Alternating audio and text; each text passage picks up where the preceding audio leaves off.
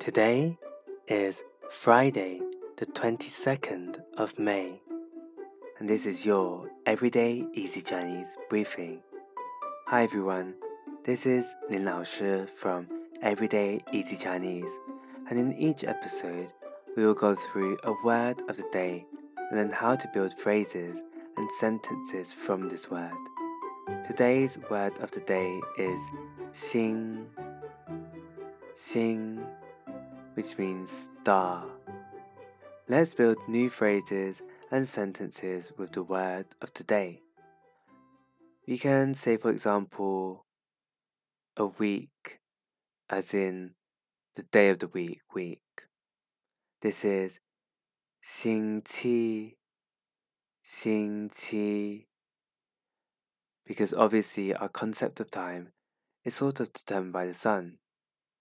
So the sun is a star, and so are people like Drake, Beyonce, and Ariana Grande. We call these people Gexing, which means pop star. Gexing.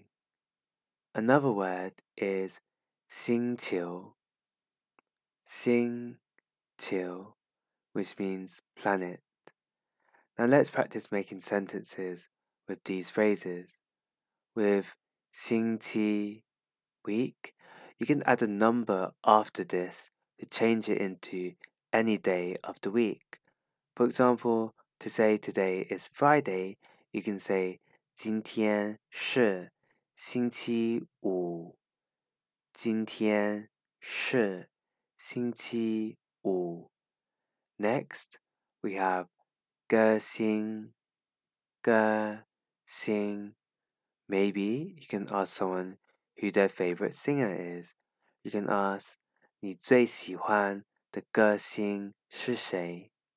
你最喜欢的歌星是谁？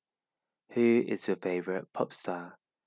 Finally, with Planet, I really like a show on Netflix called 我们的星球。我们的星球 which means our planet. That's it for today. Make sure you head over to our forum at everydayeasychinese.com let us know your examples using the word of today, sing. See you on Monday for more practice.